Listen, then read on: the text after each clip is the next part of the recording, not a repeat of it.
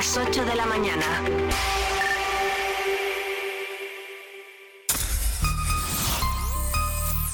Vive Radio Segovia en el 90.4 de tu FM.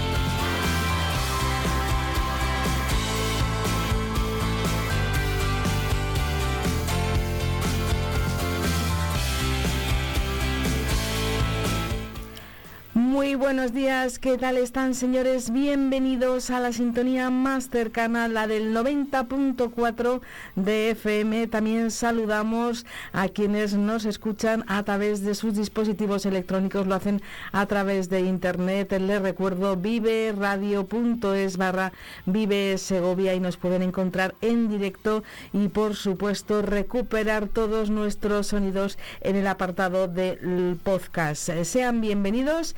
Hoy es en viernes, es 15 de diciembre, así que vamos a afrontar con alegría en la recta final de nuestra semana con todos nuestros oyentes. Como ven, hoy han sido una madrugada muy fresquita, hay temperaturas en bajo cero, de hecho, la villa de Cuellar eh, ha dado la segunda temperatura mínima más baja de toda la comunidad autónoma, de toda Castilla y León. Los termómetros, según el Observatorio de la Agencia Estatal de Meteorología en Cuellar han bajado hasta los 3,3 eh, grados negativos. En la capital se han quedado en un grado positivo. A esta hora todavía no alcanzamos los 2 grados. Hemos visto eh, coches con rocío y también coches con mucha escarcha, sobre todo a las afueras de la ciudad. Así que hay quien hoy para irse al trabajo a sus quehaceres va a tener que utilizar ese elemento de la rasqueta. Como les decimos, es viernes, hoy es 15 de diciembre. Nosotros eh, les hemos preparado un programa intenso, lleno de entrevistas. Ya saben que hoy volverá Sergio Perela en el tiempo dedicado al deporte y nuestros compañeros de El Día de Segovia con quienes ponemos el broche cada semana con una tertulia que siempre está cargada de buen humor y de mucha actualidad y mucha información. Enseguida les contamos las previsiones meteorológicas y nos ponemos juntos al día.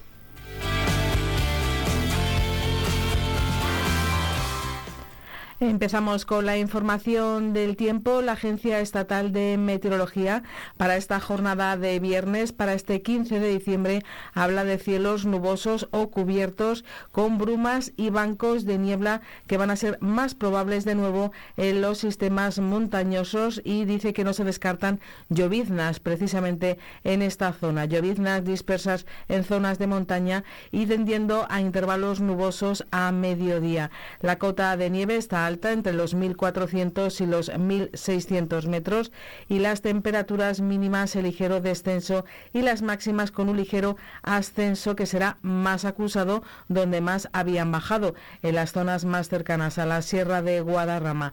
Heladas de carácter débil con esos vientos flojos variables tendiendo al nordeste con algunas rachas fuertes en ese sistema central. En cuanto a las temperaturas, como decíamos, las mínimas en algunos casos han estado por debajo de los 0 eh, grados, en otras zonas en torno a un grado positivo esa mínima para hoy. La temperatura puede alcanzar valores entre los 9 y los 11 grados, que son dos o tres más que tuvimos en la jornada de ayer jueves.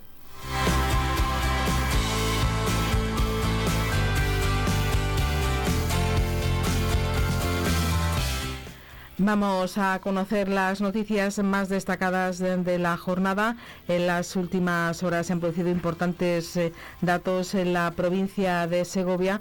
Uno de ellos, eh, como bien saben, es una operación que ha llevado a cabo la Guardia Civil y de la que se daban detalles eh, por parte de sus responsables en la propia comandancia de la Guardia Civil. Los agentes de la Guardia Civil de Segovia, en el marco de la operación que han denominado Crianza ha sido llevada a cabo por su equipo de delincuencia organizada y antidroga. Han detenido a cinco personas como presuntas autoras de un delito de la contra la salud pública en la modalidad de tráfico de drogas. Tenían distintas nacionalidades y presuntamente vendían droga en la provincia de Segovia y en pueblos limítrofes del norte de Madrid. Cuatro de los detenidos tienen edades comprendidas entre los 23 y los 54 años y son vecinos de la localidad de Los Ángeles de San Rafael. El otro detenido de 63 años, vecino de la Comunidad de Madrid de Alcalá de Henares. Con su detención, la Guardia Civil da por desarticulado a este presunto grupo criminal especializado en la venta de cocaína. Los datos eh, de los registros domiciliarios eh, que fueron autorizados por el juzgado de primera instancia de instrucción número 3 de Segovia, tanto en Los Ángeles de San Rafael como en una vivienda de Alcalá de Henares, dieron como resultado la incautación de más de 4 kilos de cocaína de una alta pureza para unas 7.000 dosis, 750 gramos de marihuana útiles para la manipulación y venta de droga, así como casi 30.000 euros en metálico y varias armas cortas. Vamos a escuchar a los responsables de la subdelegación del Gobierno y de la Guardia Civil de Segovia sobre esta operación. Con esta operación quedan desarticulados varios puntos de venta de cocaína en la provincia de Segovia y no se descartan más detenciones. Porque esta droga, sea más o menos cantidad, es droga que se iba a consumir directamente por, en, nuestros pueblos, en nuestra provincia y, por, por, algunos de nuestros vecinos, con lo que yo creo que es que es muy, nos afecta muy mucho y, es muy importante operaciones de este tipo han escuchado a la subdelegada del Gobierno, Marian Rueda, y también al responsable de la comandancia de la Guardia Civil de Segovia, a Benito Doñate. Una operación que también nos recordaban que sigue abierta la investigación, no se descartan más detenciones y así como que los cinco detenidos han sido puestos a disposición del juzgado de Guardia de Segovia que decretó prisión preventiva para cuatro de ellos.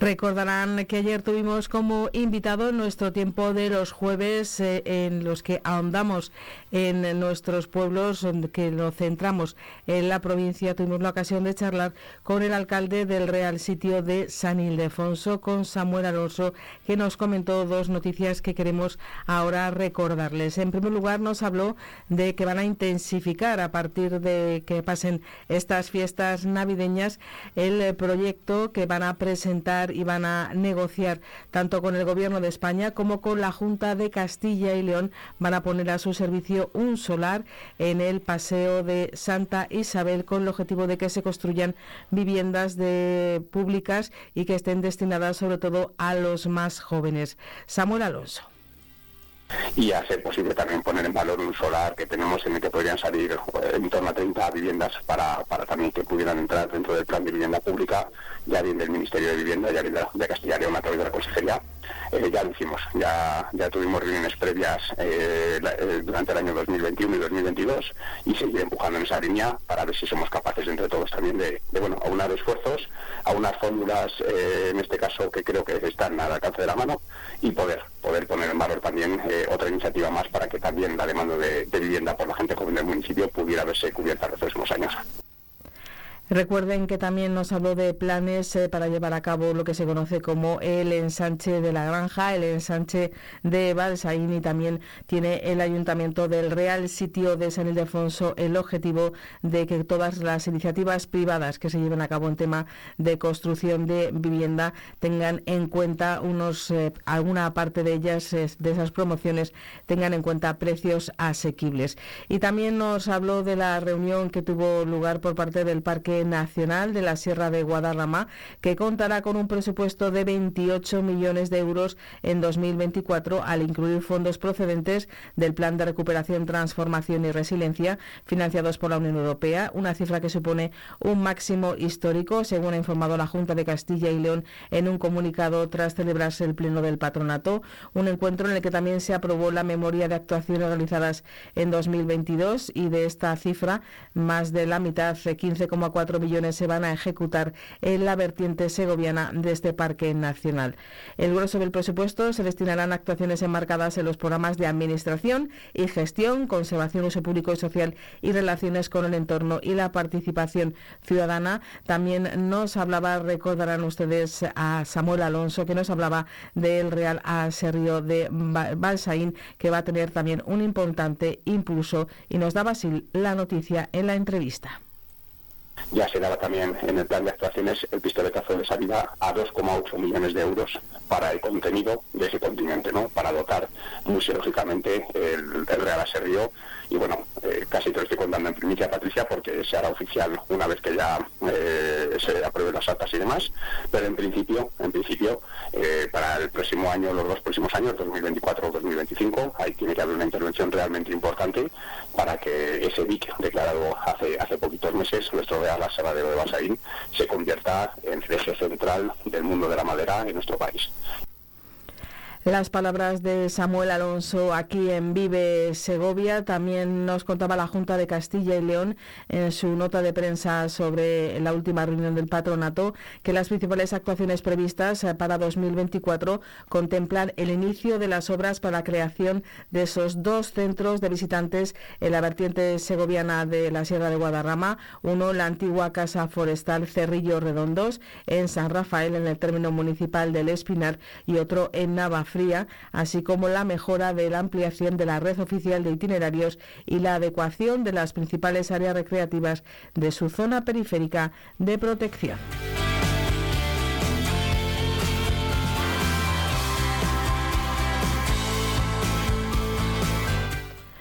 Vamos ahora con noticias relacionadas con la capital. Les hablamos del inicio el próximo lunes, que ya es 18 de diciembre, de obras de reparación de los baches y la calzada en el estrechamiento situado entre la calle de San Agustín y la plaza de Conde Cheste, en la esquina de la sede del Palacio Provincial de la Diputación, para suprimir el paso de vehículos por ese punto, afectando también a los autobuses urbanos. Las obras comienzan el próximo lunes, mientras que la previsión es que se prolonguen hasta la jornada del miércoles incluido, tiempo en el que solo se permitirá el paso peatonal por esta zona. La ejecución de estos trabajos requiere modificar, por tanto, la circulación de los vehículos como el recorrido de varias líneas de transporte.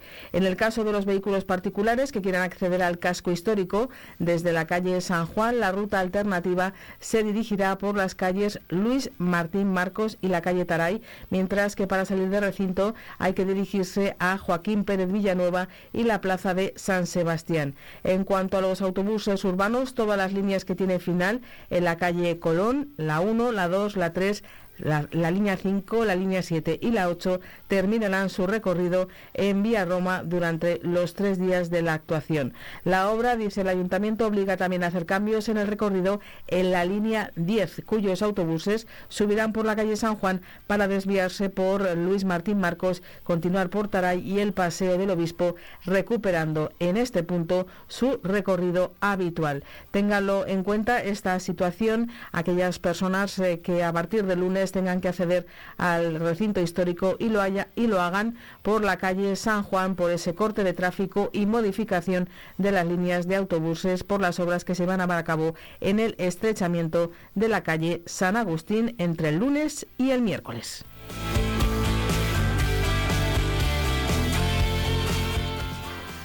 Vamos con más noticias relacionadas con el Ayuntamiento de Segovia. En este caso les hablamos del famoso ya paseo de la Navidad porque hemos conocido un nuevo incidente que ha trascendido por parte de quienes han instruido las diligencias, que es la Policía Nacional. Lo pueden ustedes leer en la, en la versión digital de El Día de Segovia en este formato. Ustedes van a encontrar esta noticia que habla de que un vigilante de seguridad del propio paseo de la Navidad fue pillado la madrugada del pasado domingo conduciendo por el paseo de Ezequiel González el vehículo que se encuentra de exposición con fines publicitarios en el paseo de la Navidad. Un coche que carece de placas de matrícula. Además, el vigilante que fue interceptado en la gasolinera del paseo de Ezequiel González Donde parecía, donde al parecer se dirigía para comprar comida, carecía de tener un carnet de conducir en vigor.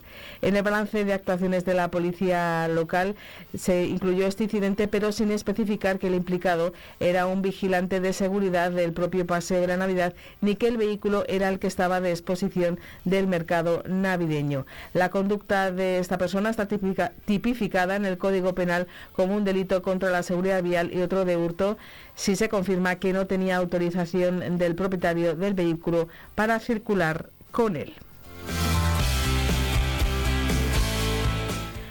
Noticia curiosa que como dicen, pues eh, cuando todo tiene que ocurrir, ocurre. Y eso parece que tiene mucho que ver con el paseo de la Navidad. Y les hablamos también de otra noticia de las que se ayer se comentaron tras la Junta de Gobierno local en la comparecencia del alcalde de Segovia, José Mazarías. Hemos destacado el siguiente audio de la información de nuestros eh, compañeros de las noticias de la 8 Segovia sobre la licitación de las obras de reurbanización de Blanca de Silos. En nuestras conversaciones con otros ayuntamientos estamos todos igual, todos igual.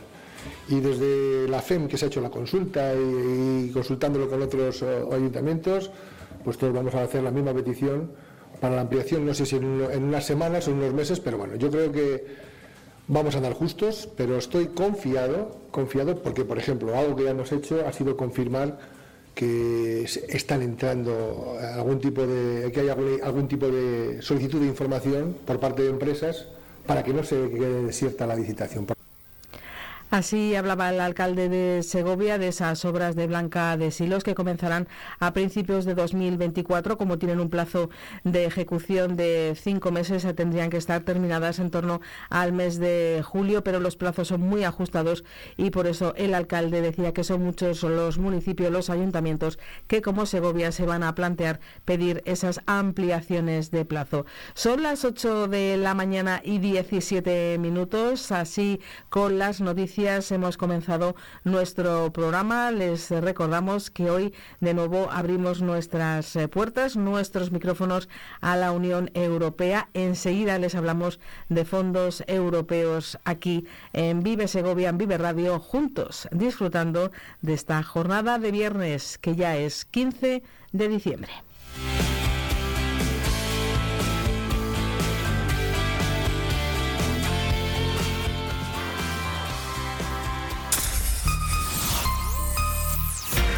Segovia. Con Patricia Martín.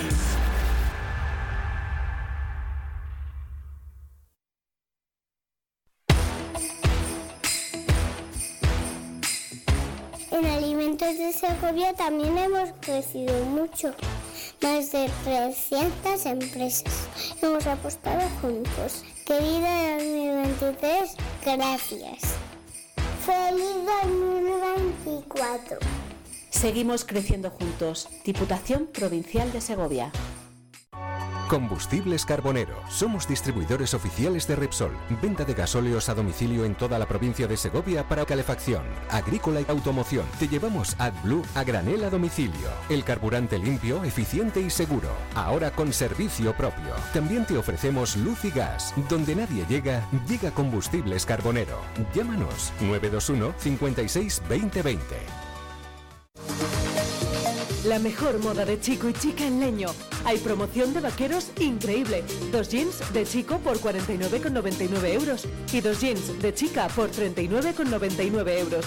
Tu tienda de jeans en el Centro Comercial Luz de Castilla, Segovia. Leño, maneras de vestir. La 8 Segovia Televisión, el Día de Segovia Vive Radio y Octaviano Palomo ponen a la venta la Lotería de Navidad el 58.758 que lo tenemos depositado en Caja Rural. Adquiere tus participaciones de 10 euros en Supreme Delicatessen Alimentación Gourmet en calle Cronista Lecea 11. Bayón Multicentro, Paseo Conde de Sepúlveda 7. Calzados Sombría Montarelo en José Zorrilla 70. Óptica Damián en Ezequiel González 37. Masigal Radio en calle Los Coches 6. Y José Redondo Fotógrafos, Plaza de la Corredera 16, El Espinar. Corre y compra el número de la suerte que se acaba.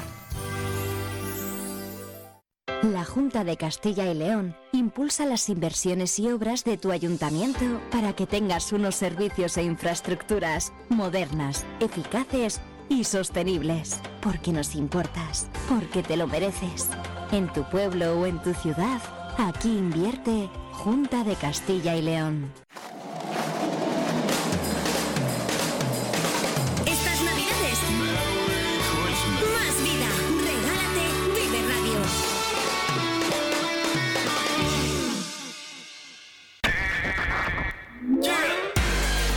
Segovia En el 90.4 FM. en el 90.4 FM.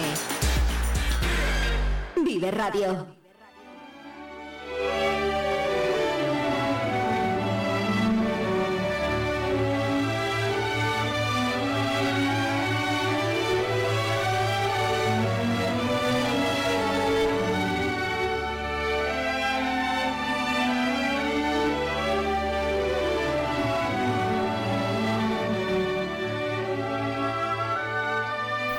En estos minutos que estamos dedicando a la Unión Europea, a acercarnos a la realidad de una institución muy cercana que comparte con nosotros muchos aspectos, como hemos ido descubriendo, hoy tenemos el placer de tener con nosotros a la concejala que es responsable de fondos europeos en el Ayuntamiento de Segovia. Hablamos con Rosalía Serrano, a la que ya tenemos la oportunidad de saludarle y darle los buenos días. Rosalía, muchísimas gracias por atendernos. Muy buenos días.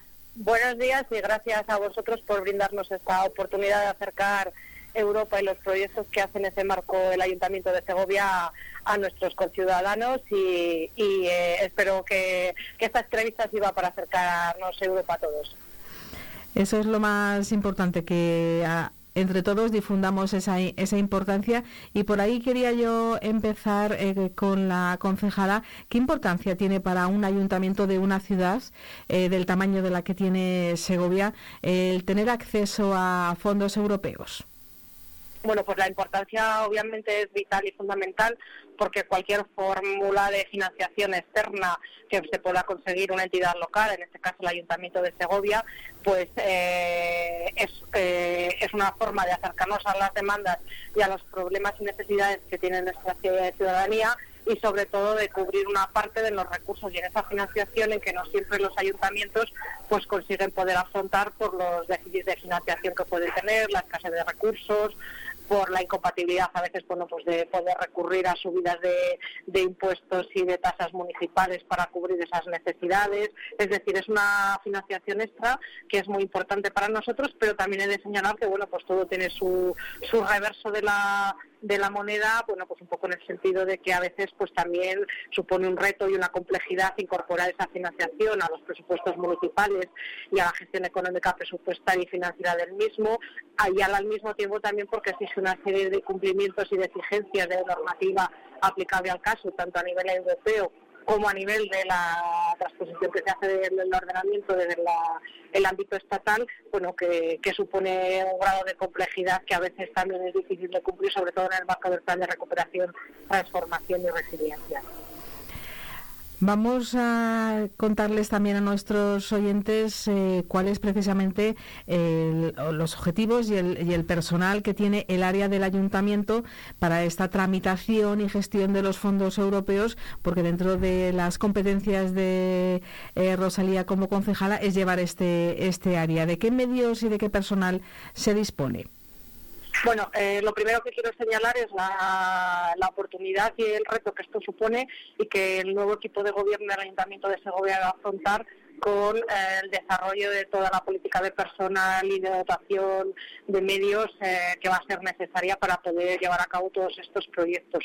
Actualmente el área de agenda urbana y fondos europeos se creó en el ayuntamiento en 2021 a raíz de la puesta en marcha del plan de recuperación, transformación y residencia y de la llegada de los fondos Next Generation y eh, para coordinar todos estos fondos, tanto los llamados antiguos fondos, es decir, los fondos estructurales, como los que vienen con cargo a los Next Generation, pues se creó este, este área. En la actualidad, en cuanto a personal, contamos con dos técnicos especializados en la materia que están liderando los distintos proyectos específicamente en el área de agenda urbana y fondos europeos, pero luego en cada una de las distintas eh, áreas de gobierno según el proyecto del que se trate, existen técnicos especializados que están liderando y llevando a cabo estos estos, estos proyectos, teniendo en cuenta, pues por un lado, las prioridades que se nos marcan desde la Unión Europea y también, por otro lado, los propios intereses y objetivos que quiere llevar a cabo el propio Ayuntamiento de, de, Segovia. En todo caso, nosotros eh, somos, como he dicho al comienzo, de la posición de darle una relevancia y una importancia específica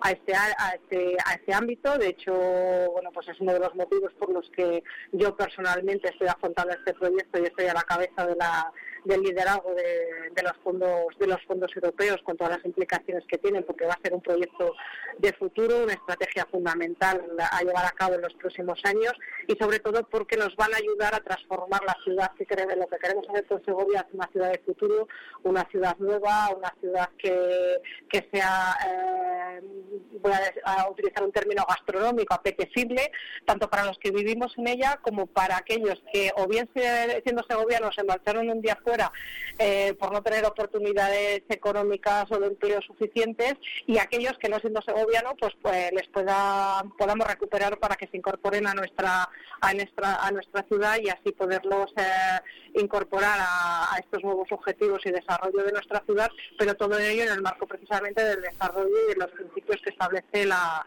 Unión Europea. Retomando una de las respuestas que ofrecía Rosalía, eh, todos los eh, fondos que actualmente eh, tiene el Ayuntamiento de Segovia proceden del ya famoso programa Next Generation o hay otros fondos de otras partidas. ¿Cuáles serían esos fondos y cuál es el montante total? Bueno, a ver, lo primero que quiero eh, destacar es que efectivamente ahora mismo la mayoría de las administraciones públicas, no solo desde de Segovia, están muy focalizados y centrados en las ayudas que provienen de los fondos Next Generation y en particular de lo que procede del Plan de Recuperación, Transformación y Resiliencia. Pero también es cierto que no son ni los únicos fondos que provienen de Europa ni las únicas vías de actuación y colaboración a, nivel, eh, a nivel europeo. En el caso de los, de los Next Generation, el Ayuntamiento de Segovia cuenta actualmente con 15 proyectos del Plan de Recuperación, Transformación y Resiliencia, de los que ha sido ganador o beneficiario, y el importe total de estos 15 eh, proyectos se eleva a a un presupuesto de 18.967.000 y pico euros, es decir, casi 19 millones de, euros para estos 15 proyectos con cargo al mecanismo de recuperación y resiliencia. Eh, los plazos de ejecución de estos distintos proyectos pues varían dependiendo del, tipo de proyecto y de los tipos y objetivos que están marcados en el plan de recuperación. Alguno ha finalizado ya, como es el caso del proyecto de ciberseguridad o el, el programa de primera experiencia profesional, el ELSES 2021, pero la gran mayoría se encuentran ahora mismo en fase de ejecución y eh, dentro de esta ejecución hay algunos que concluyen su plazo en el ejercicio 2024, es decir, el año que viene, y hay otros que extienden su actuación y su ejecución hasta mediados de 2026. Vamos a ir, aunque sea así, en formato breve, por, explicárselo bien a nuestros eh, oyentes por áreas. Eh, por ejemplo, hay que recordar que hay un apartado muy importante dedicado a proyectos eh, sobre movilidad sostenible. Rosalía. Efectivamente, es una de las áreas prioritarias que se estableció en el Plan de Recuperación, Transformación y Resiliencia específicamente para para entidades locales y de aquí bueno pues podemos destacar las convocatorias que ha desarrollado el el, Ministerio de Comercio y Turismo y en las cuales el, Ayuntamiento de Segovia actualmente está desarrollando, gestionando cuatro proyectos vinculados con este ministerio. Por un lado estaría el Plan Impulsa Patrimonio, que gestiona una subvención de 3 millones de euros relacionada con las ciudades patrimonio de la humanidad. Eh, con cargo a ella pues se van a, financiar cinco grandes intervenciones que contribuirán a la puesta en valor del patrimonio histórico y destacando en ello la rehabilitación de la muralla, eh, la restauración de la iglesia de San Nicolás como un centro de interpretación del románico en la ciudad y también la excavación del foro romano en la plaza de Revara.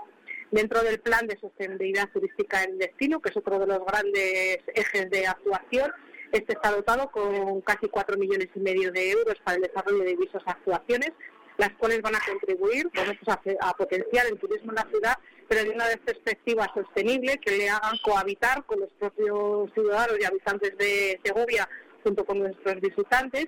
Y dentro de ellos pues la actuación digamos un poco más estrella que ya lideró el anterior equipo de gobierno es la creación de un centro de interpretación del acueducto con la mejora de la eficiencia de la iluminación monumental y también actuaciones que van a reducir el riesgo de inundaciones en el Valle de los, de los Templos.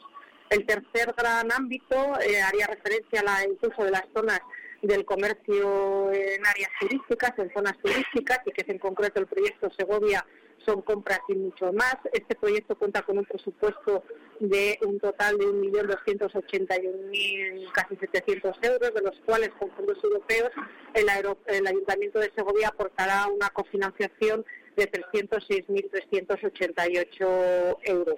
Eh, este proyecto lo que va a desarrollar, su objetivo fundamental, es el impulso del comercio en las zonas turísticas de la ciudad, incluyendo el fomento del uso de herramientas digitales de gestión, la difusión de la actividad comercial, la reorganización del eje comercial en la calle Blanca de Silos, etcétera. Lo que se trata sobre todo es revitalizar nuestro comercio que ha venido, ha estado sufriendo bueno pues una, una serie de de contratiempos o de situaciones críticas eh, derivadas por un lado de la pandemia como hemos vivido hace unos años, de la influencia del comercio electrónico, del que también el comercio local se puede beneficiar y puede llevar a cabo eh, distintas actuaciones. Lo que queremos es promocionar y revitalizar este comercio que es uno de los ejes de desarrollo económico fundamentales de nuestra, de nuestra ciudad. Dentro de este ámbito también se incorpora la remodelación de los mercados sostenibles con el proyecto El Buen Comercio, con un presupuesto de casi dos millones y medio de euros, de los cuales casi medio millón eh, son financiados por el Ayuntamiento de, Segovia. Es un proyecto que, eh, que contempla tanto el impulso de la digitalización del comercio como la remodelación de los mercados municipales eh, tenemos también otro proyecto vinculado con la Fundación Biodiversidad y con el ámbito de la sostenibilidad y el desarrollo medioambiental de la ciudad, que se llama Proyectos de Oportunidad Acueductos de Biodiversidad. Esta actuación, este proyecto, tiene uno de los importes más elevados, de 4.733.000 euros, de los cuales eh, 3.800.000 van con cargo a la financiación de los fondos europeos, porque saben que la mayoría de los fondos del Plan de Recuperación, Transformación y Residencia suponen los proyectos cuando se aprueban que hay una parte de, que, de cofinanciación determinada en un porcentaje dependiendo del tipo de proyecto y de la convocatoria que se saque, que tiene que asumir eh, la entidad beneficiaria, en este caso el Ayuntamiento de, el Ayuntamiento de Segovia y luego tenemos también un proyecto muy importante que son los planes eh, desarrollados bueno, pues con, otro tipo de actuaciones. Y sobre todo quiero destacar que vamos a estar muy pendientes tanto en las próximas convocatorias que puedan salir del plan de recuperación, transformación y disidencia, aunque ya quedarán pocas que vayan vinculadas al objetivo de, de, entidades locales, pero sí vamos a presentar una importante en lo que se refiere a la participación en el PERTE del agua, que, no tuvimos financiación en la anterior convocatoria, pero eso se haga de una segunda una segunda convocatoria en la que estamos ahora mismo presentando el, proyecto, estamos en plazo y que esperamos que ello sirva eh, con la cofinanciación del ayuntamiento para eh, hacer todo un tratamiento integral del ciclo del agua en Segovia que es tan importante, que es tan vital y que además eh, permitirá, si así lo conseguimos, bueno, pues un desarrollo eh, del mismo integral, con eficacia y eficiencia, eh, que suponga bueno pues que los ciudadanos de Segovia que tenemos tan buen agua en la sierra pues también lo podamos tener en nuestros en nuestros huesos cuando estemos en nuestra casa. Rosalía, por lo tanto, un claro ejemplo, esto último de lo que estaba hablando la concejala, de que el nuevo equipo de gobierno eh, apuesta claramente por, por esta línea y su concejalía tiene y se marca esos nuevos eh, objetivos.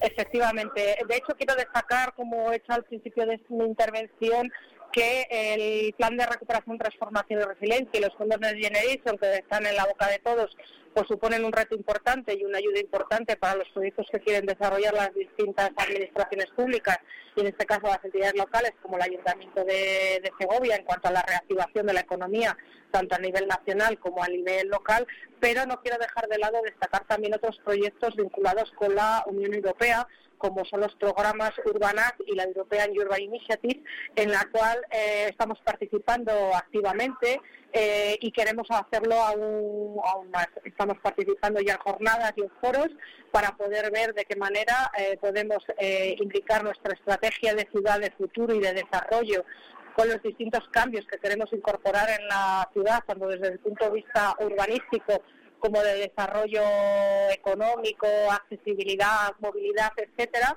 es decir, cómo vamos a cambiar nuestra ciudad nuestro y con ello nuestro futuro y cómo ello puede incorporarse dentro de las líneas de actuación y los objetivos que persigue la propia la propia la propia Unión Europea. Y con ello vamos a tratar de buscar aquellas fórmulas de financiación que nos vengan de Europa y que nos permitan pues que esos proyectos los podamos desarrollar eh, con cargo a esa cofinanciación de manera que las arcas municipales pues no se sientan repercutidas en esta estrategia de ciudad que queremos desarrollar. En este sentido quiero destacar que el equipo de gobierno del Ayuntamiento de Segovia que está actualmente en permanente contacto desde que entró en, eh, tomó posesión de sus cargos con las distintas eh, instituciones y los responsables en la gestión de fondos europeos, tanto a nivel autonómico como a nivel estatal, como con la propia Comisión Europea. Y de hecho, bueno, me, me gustaría destacar que nos acabamos de incorporar Segovia como socio a la red europea Construir Europa con las autoridades locales. Se trata de una red europea de reciente creación en la que se enmarcan representantes políticos a nivel local de todos los países de la Unión Europea. Es una alianza europea sin precedentes en las estructuras de gobierno europeo y local y la finalidad además que tiene esta nueva red es el desarrollo precisamente bueno, pues de debates, de presentación de políticas y, activa, y acciones a nivel local, desarrollo de iniciativas, intercambio de materiales de comunicación e información, hacer llegar desde un punto de vista transparente y de diálogo y de debate a la ciudadanía qué se hace a nivel local en el ámbito de la Unión Europea. No tenemos que olvidar que de las entidades locales hasta ahora han sido un poco, entre comillas, quiero entrecomillar, las olvidadas a nivel europeo, es decir, a nivel nacional de países y a nivel incluso regional a través del Consejo del, Comité de las Regiones, pues eh, era fácil, o entre comillas, poder llegar a Europa. Pero las entidades locales, digamos hemos sido un poquito el hermano pobre. Bueno, pues con esta red se van a asentar las bases de colaboración y de desarrollo de políticas que vayan implicadas en el ámbito local con lo que se está haciendo a nivel europeo para ir todos de la mano y además, eh, digamos, tener una perspectiva de futuro más allá de los de la financiación que suponen los fondos Next Generation, es decir, dar un paso más allá y poder tener una continuidad y un futuro eh, que yo creo que en el caso de Segovia pues es fundamental eh, dar ese cambio de imagen de la ciudad que queremos hacer, de nuevo desarrollo económico industrial, de nuevos viales, de nuevo desarrollo urbanístico y bueno, pues poder tener una, una ciudad, como decía, apetecible, que todo el mundo quiera vivir en ella, quiera estar y, y por tanto pues, eh, pues sea algo ilusionante para los segovianos que ya vivimos en Segovia y para los que nos pueda, puedan querer venir a vivir con nosotros. Agradecemos muchísimo toda esta información, incluida esa última noticia, a Rosalía Serrano, la concejala de Agenda Urbana y Fondos Europeos. Eh, un placer este primer contacto, esta charla dentro de este ámbito de, de actuación. Gracias, Rosalía. Muchísimas gracias, a vuestra disposición. Creo que esta labor que estáis haciendo de difusión de las actuaciones a nivel europeo y vinculadas con las entidades locales, en este caso con Segovia, es fundamental, con lo cual yo creo que esta labor de difusión y de comunicación es muy importante y va un poco en la línea de lo que quiere hacer precisamente esta red de la que comentaba anteriormente, con lo cual agradeceros la posibilidad que me habéis dado de trasladar estas iniciativas y a vuestra disposición para cuando bueno pues queráis que comentemos cualquier otro tema. Muchas gracias y recordar que Segovia eh, está dentro de la, de la Unión Europea, somos parte de y queremos estar cada vez más cerca. Muchas gracias.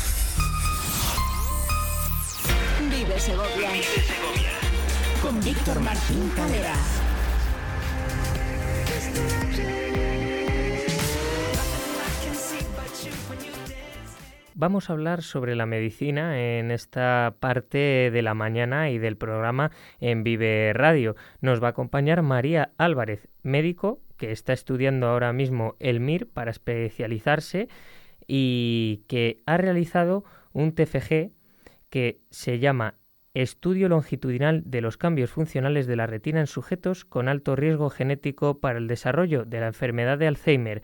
Ella es de Cuellar y se ha llevado el premio a Mejor Proyecto de Investigación de Trabajo Final de Grado de Medicina a nivel nacional por parte de la Fundación Mutual Médica. No voy a hablar más y les voy a dejar que les explique ella misma en qué ha consistido este trabajo, cómo se presentó al premio y cómo ha conseguido eh, ganarlo. Buenos días, María, ¿qué tal? Buenos días, muchas gracias. Eh, bueno, este premio es un premio que se, que se establece a nivel nacional para los médicos más jóvenes que acabamos de realizar proyectos de, investigación eh, para, el trabajo de fin de grado de la carrera y gracias al proyecto al respecto de la enfermedad de Alzheimer pues he logrado llevarme. Este proyecto eh, lo que ha sido es una investigación para la detección precoz de Alzheimer por el estudio de la retina. ¿Qué le llevó a realizar este estudio y este trabajo final de grado? Bueno, la verdad es que eh, cuando mm, a lo largo de la carrera de medicina hay seis cursos y cuando acabé el cuarto curso em, el profesor de oftalmología nos explicó eh, algunos aspectos sobre la neurooftalmología y me resultó interesante. Entonces eh, el doctor me propuso formar parte de su equipo de investigación, que es el equipo de investigación del Instituto de Investigaciones Oftalmológicas Ramón Castro Viejo de la Universidad Complutense de Madrid y para poder realizar este trabajo de fin de grado. Mm, Yo acepté sin duda porque es un tema que me parecía muy interesante y, y muy prometedor, la verdad. Esta investigación, como todas, puede ser el pistoletazo de salida para futuras investigaciones más a fondo sobre este tema. Bueno, verdaderamente es un campo de, de investigación que lleva bastantes años. Bueno, es relativamente reciente, pero desde que comenzó hace unos 15 o 10 años se, se ha desarrollado mucho en diferentes patologías neurodegenerativas, ya sea la enfermedad de Alzheimer, el Parkinson, la ataxia de Friedrich o la esclerosis múltiple, porque ha sido un, como una revolución en, el, en la forma de diagnosticar este tipo de enfermedades. Entonces, mi trabajo supone un pasito más y la continuación de, de todas estas investigaciones que, que desde luego lo- los resultados están siendo muy satisfactorios.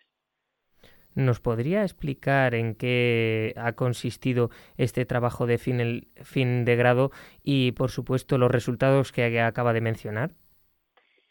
Pues sí, em, en mi trabajo se, se, se, se basa en el estudio de personas que están cognitivamente sanas que tienen alto riesgo genético de la enfermedad de Alzheimer. Es decir, eh, se incluían sujetos que tenían historia familiar de primer grado de enfermedad de Alzheimer y que tenían un gen concreto que mm, eh, supone una predisposición a la enfermedad. Entonces, eh, aún estando sanos, decidimos estudiar tanto a nivel funcional como estructural su retina.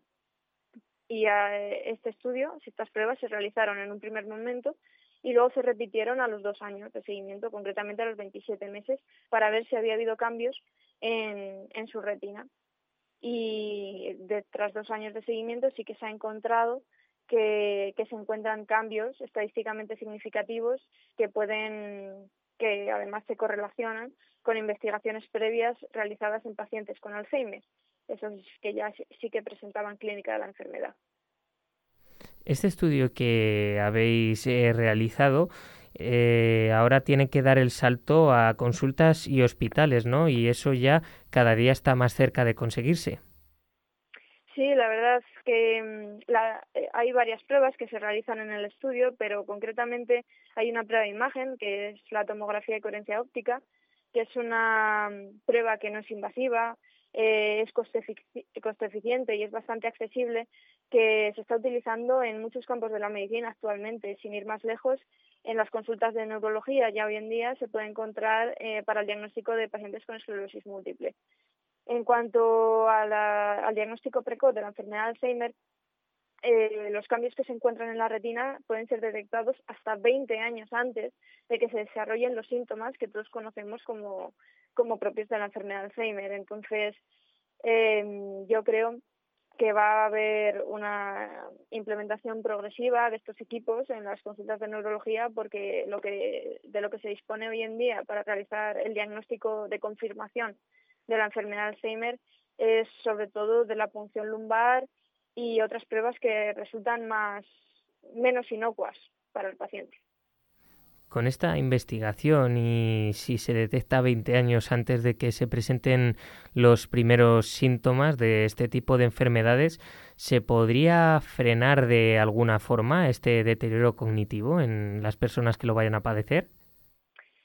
Bueno, eh, los cambios que encontramos los encontramos hasta 20 años antes y sabemos que esos cambios se asocian fuertemente con la enfermedad de Alzheimer, pero no tenemos certeza porque al final se trata de una enfermedad multifactorial, es decir, influyen muchos elementos en el desarrollo o no de la enfermedad. Es verdad que los, lo que hemos encontrado nosotros se asocia mucho, pero no podemos decir con certeza que esas personas vayan a desarrollar la enfermedad de Alzheimer pero desde luego que, bueno que es un avance muy importante abre la posibilidad de un diagnóstico muy precoz de la patología y respondiendo a tu pregunta es verdad que desgraciadamente a día de hoy eh, no contamos con la cura o al menos el fármaco que nos permita detener la patología, pero sí sabemos que con, la, con el arsenal terapéutico actual eh, es más efectivo cuanto antes se, se ponga en los pacientes. Entonces, bueno, eh, es importante realizar el diagnóstico precoz y además cuando dispongamos de esa terapia definitiva, por decirlo de alguna manera, será fundamental tener una prueba que nos permita diagnosticar esta enfermedad de una forma rápida y, y accesible. Estas investigaciones hacen que la medicina avance cada vez más, que se conozca más a fondo ciertas enfermedades que pueden ser eh, más desconocidas y, como decías ahora mismo, María, eh, que no tienen tratamiento, pero que con una detección precoz sí que se puede paliar un poco em, eh, esos síntomas que se empiezan a vislumbrar. Sí, sí, totalmente. Eh, es fundamental que sigamos avanzando porque además eh, estos hallazgos que encontramos en la retina nos permiten mm, aprender más de la fisiopatología de la enfermedad y cuanto mejor la conozcamos, más cerca estaremos de dar con ese tratamiento y, y de detectarla precozmente. Sobre el premio que recibiste, la idea de presentarte a estos premios de la Fundación Mutual Médica fue por parte de la universidad. ¿Cómo te lo dijeron que te iban a presentar? ¿Fue una propuesta que tú tenías que aceptar o, fue algo que ellos dijeron que querían hacerlo sí o sí? Pues si te soy completamente sincera, yo no era conocedora de estos premios, eh, entonces yo realicé el trabajo de fin de grado, lo presenté como el resto de mis compañeros y un mes más tarde se puso en contacto conmigo la vicedecana de la universidad eh, para proponerme representar a la universidad en estos premios. Y bueno, yo, yo acepté, eh, encantada porque, eh, bueno, es un honor sobre todo que, que te elijan entre personas muy competentes como eran mis compañeros y que tenían trabajos también muy interesantes. ¿Cuál fue tu reacción cuando la vicedecana contactó contigo para comentarte que te iban a presentar a los premios de la Fundación, de la fundación Mutual Médica? La verdad es que, bueno, es, yo me sentí muy feliz. Es verdad, eh, es verdad que también me, me comentaron que era difícil porque al final era una primera fase en la que se presentaban eh, médicos de universidades de toda España y me dijeron que si que más adelante si estaba entre los tres mejores se pondrían en contacto conmigo entonces para mí fue una alegría pero en ese momento vi muy lejos llegar hasta la fase final del premio y un orgullo para toda Segovia, más específicamente para eh, Cuellar, ¿no? Que es de que es el pueblo donde naciste. Sí, bueno, para mí Cuellar es una de las partes más importantes de mi vida, siempre lo ha sido. Y aunque me fui a estudiar fuera, em, en mi forma de ser y todo lo que he aprendido allí en el colegio, en el instituto, eh, ha sido fundamental para ser la persona que soy hoy. Una vez que conociste que eras la premiada, supongo que hubo una gala y en esa gala recibiste el premio, ¿cuál fue la reacción que tuviste tú en primer lugar y luego eh, tus familiares y amigos, claro? Bueno, la verdad es que yo pues me sentí muy feliz, eh, fue, fue increíble, para mí es un honor, un orgullo y además he tenido el apoyo de unos tutores maravillosos y además me sentí muy feliz por ellos porque también se lo merecen. Y bueno, eh, mi familia, mi pareja y mis amigos pues confiaban mucho en mí, pero es verdad que yo lo veía muy lejos y, y también se alegraron muchísimo, claro. Pues muchísimas gracias por atendernos. Enhorabuena por el premio recibido por parte de la Fundación Mutual Médica y desde aquí te animamos a seguir estudiando, investigando para que siga creciendo y mejorando la medicina y que por supuesto eh, como gran profesional que eres y serás, eh, en cuanto tengas el MIR ya con la especialización, que seguro que lo estarás deseando después de, de tantos años de carrera, pues lo dicho, ¿no? Desearte lo mejor en tu carrera profesional y si realizas más investigaciones que por supuesto ayuden a la medicina. Muchísimas gracias y bueno, muchísimas gracias también por dar difusión a este tipo de, investigaciones que espero que animen a, otros futuros jóvenes médicos y, y bueno, científicos varios a que investiguen y, y sigamos avanzando poco a poco. Ojalá que así sea. Muchísimas gracias y un fuerte abrazo. Un abrazo.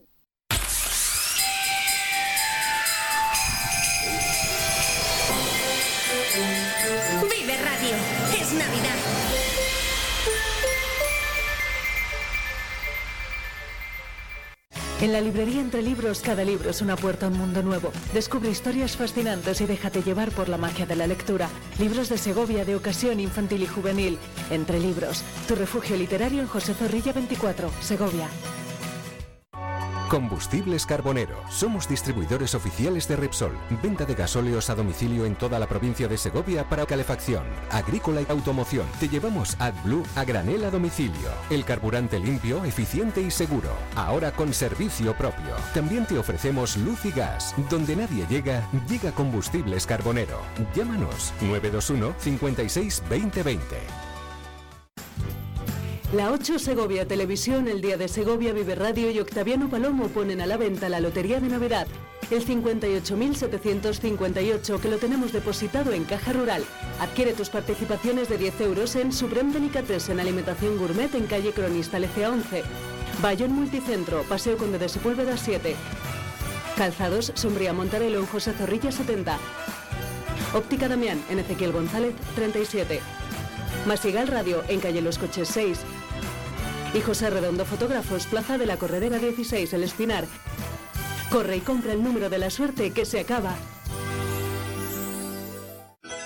Esta Navidad va a ser como la de hace 26 años, porque en todo útil no hemos subido los precios. Ven y disfruta de nuestros regalos, decoración, luces navideñas, juguetes, móviles. En todo útil, todo para tu casa, tu trabajo, tus estudios, tu ocio. Todo útil, desde hace 26 años en José Zorrilla 30. Todo para ti. La Junta de Castilla y León impulsa las inversiones y obras de tu ayuntamiento para que tengas unos servicios e infraestructuras modernas, eficaces y sostenibles. Porque nos importas, porque te lo mereces. En tu pueblo o en tu ciudad, aquí invierte Junta de Castilla y León.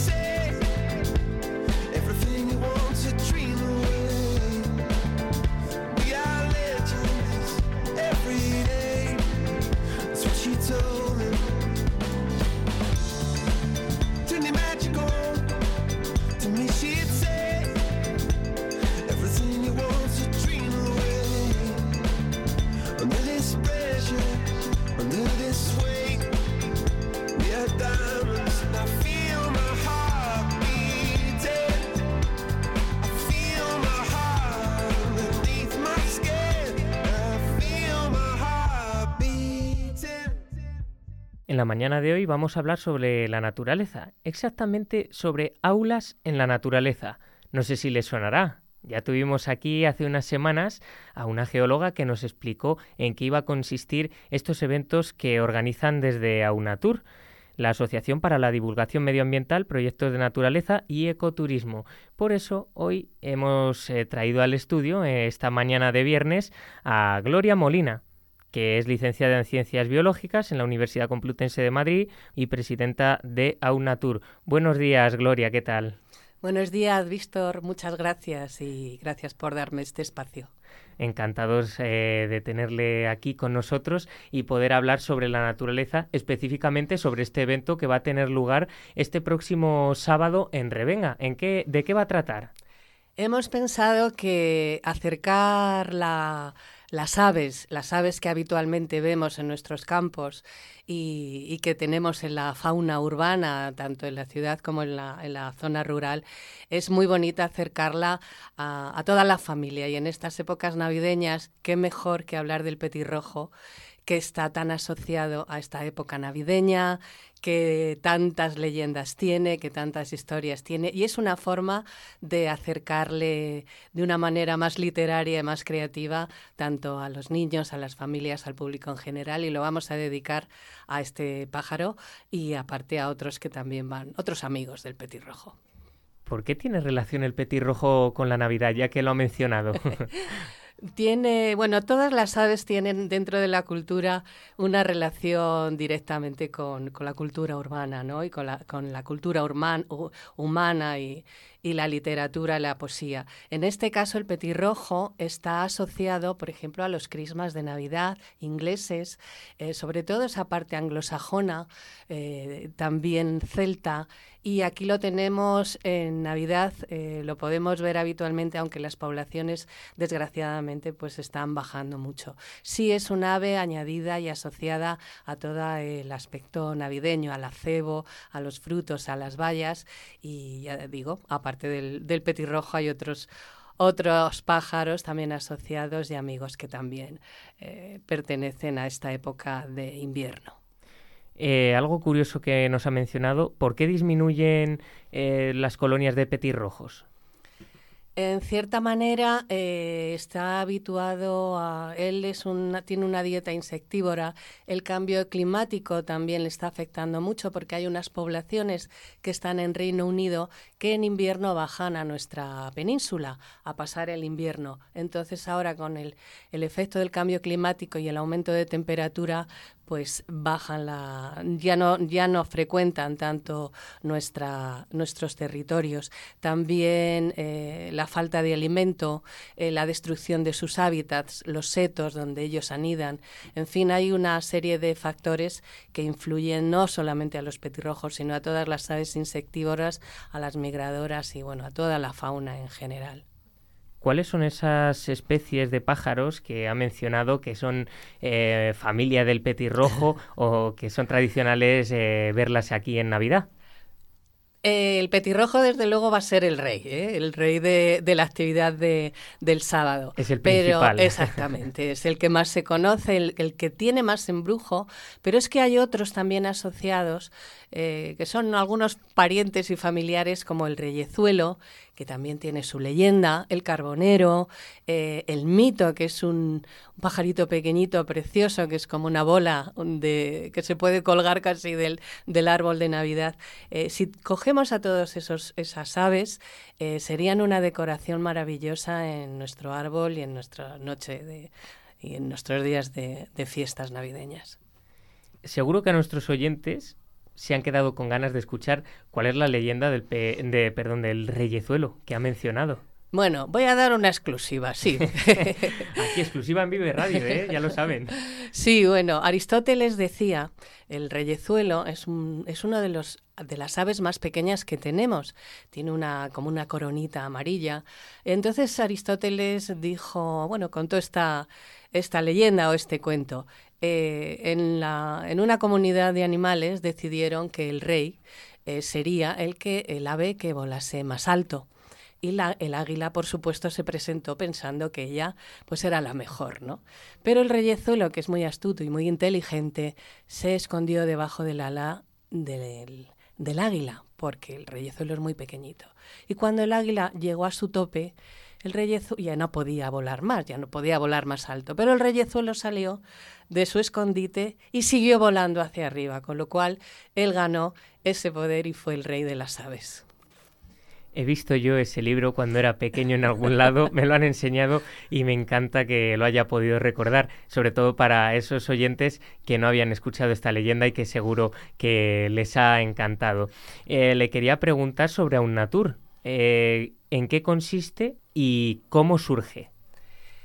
Aunatur es una asociación que se ha creado de, forma reciente porque a raíz de la presentación de Aulas de la Naturaleza que se hizo este año en abril eh, en Revenga, queríamos hacer un proyecto, estamos en un momento de emergencia climática muy importante y es eh, importantísimo e interesante que la divulgación y la cultura ambiental llegue a a todas las personas.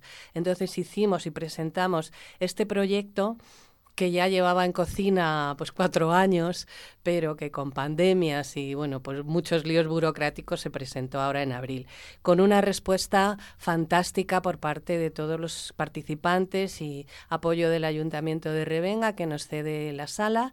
Y, bueno, estamos intentando seguir adelante con las actividades, lo estamos haciendo de una manera ahora un poco altruista, pero es verdad que si necesitamos apoyo porque lleva mucho trabajo hacer este tipo de actividades, eh, estamos encantados con la respuesta que estamos teniendo, nos están apoyando mucho para seguir, pero bueno, mm, siempre es necesaria alguna ayuda.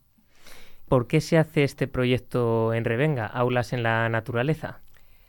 Eh, nuestra nosotros vivimos en Revenga. Es un sitio espectacular. Está a pie de monte. Tenemos enfrente la montaña de la Mujer Muerta, la entrada al Parque Nacional de la Sierra de Guadarrama. Es un sitio privilegiado con un soto fantástico. Y, además está casi llegando, bueno, él, tiene el embalse donde te comunica con el azul, claro. O sea, tiene su historia, tiene una fauna y una flora bastante importante para poder compartir con todas las personas que lleguen a las aulas de la naturaleza. Que también, por otro lado, eh, nosotros hicimos, eh, tuvimos la iniciativa de presentar al ayuntamiento esta iniciativa de, eh, a través del Museo Nacional de Ciencias Naturales, que cediera la la exposición gráfica de las, del Parque Nacional de la Sierra de Guadarrama, que son 12 paneles eh, hechos eh, en especial para el espacio que tiene la sala de, del ayuntamiento y que, bueno, pues creemos que es bastante importante para que también la gente sepa, que se acerque a Revenga, visite esa exposición, que también nos eh, apoya y nos, y nos cubre un poco cuando damos las actividades de divulgación ambiental y educación ambiental. ¿Qué programación tienen prevista mm, en próximas fechas? Pues esta, eh, la que vamos a hacer el sábado, es la última. Entonces, el día 13 de enero, ya en el año que viene, eh, tenemos a ni más ni menos que al historiador Eduardo Juárez. Todavía el título está pendiente de, confirmar, pero vamos, simplemente con su presencia y con lo que nos cuente, que tendrá relación con la naturaleza, eh, ya es una eh, es un, poder, ¿no? El 27 de enero tendremos un taller de biomímesis perdón, con Luis eh, Calle, eh, también vamos a tener eh, un representante, Antonio Ruiz, de la red de abogados y abogadas de derecho ambiental, que nos parece muy interesante. Hemos terminado la conferencia, esta última, de cambio climático, y yo creo que la legislación tiene que estar a mano también de la, de la ciudadanía. Y por último, en marzo tendremos a Juan Antonio Rodríguez, el director del programa de Cuaderno de Campo que se emite en, la 2 y también ha querido participar con nosotros, con lo cual, eh, ah, bueno, hablando de, su, de cómo se acerca a través de los documentales también la educación ambiental a, los, a la ciudadanía y a la sociedad. Todo esto les agradecemos mucho porque es una forma eh, que tienen de apoyar también este proyecto y desde luego los ponentes son de muy alto nivel. ¿Dónde pueden todos nuestros oyentes informarse de esta serie de eventos? Tenemos la web donde se puede consultar, es aulasdelanaturaleza.com. Eh, si se quieren inscribir y suscribir a la newsletter, al boletín que habitualmente enviamos, actualizando todas las novedades e invitando a participar en las actividades que hacemos, se pueden suscribir en aulasdelanaturaleza.com. Pues muchísimas gracias por estar aquí con nosotros, Gloria Molina, que es la presidenta de Aunatur, y por contarnos en qué va a consistir el evento que va a tener lugar mañana, sábado, cuyo título es El petirrojo y otras aves navideñas, que será en la sala de usos múltiples de Revenga de 12 a una y media aproximadamente. Y nada, pues si quiere animar a todos nuestros oyentes a que asistan. Por supuesto, yo desde aquí les animo. Eh, va a ser yo creo que una mañana bastante bonita. Va a haber un poco de todo, va a haber música, va a haber canciones. Bueno, mm, dentro de siempre la biología y, el contacto con las aves, eh, yo creo que nos lo vamos a pasar bien, que es nuestra, desde luego nuestro objetivo fundamental, aprender a base de la diversión y que lo disfrute todo el mundo disfrutar de la naturaleza desde otra perspectiva. Muchísimas gracias, Gloria Molina, por atendernos en la mañana de hoy y desear que este tipo de actividades se sigan desarrollando y que tengan muchas más. Muchísimas gracias. Gracias por vuestro espacio y darme voz aquí con vosotros. Vive Radio Segovia en el 90.4 de tu FM.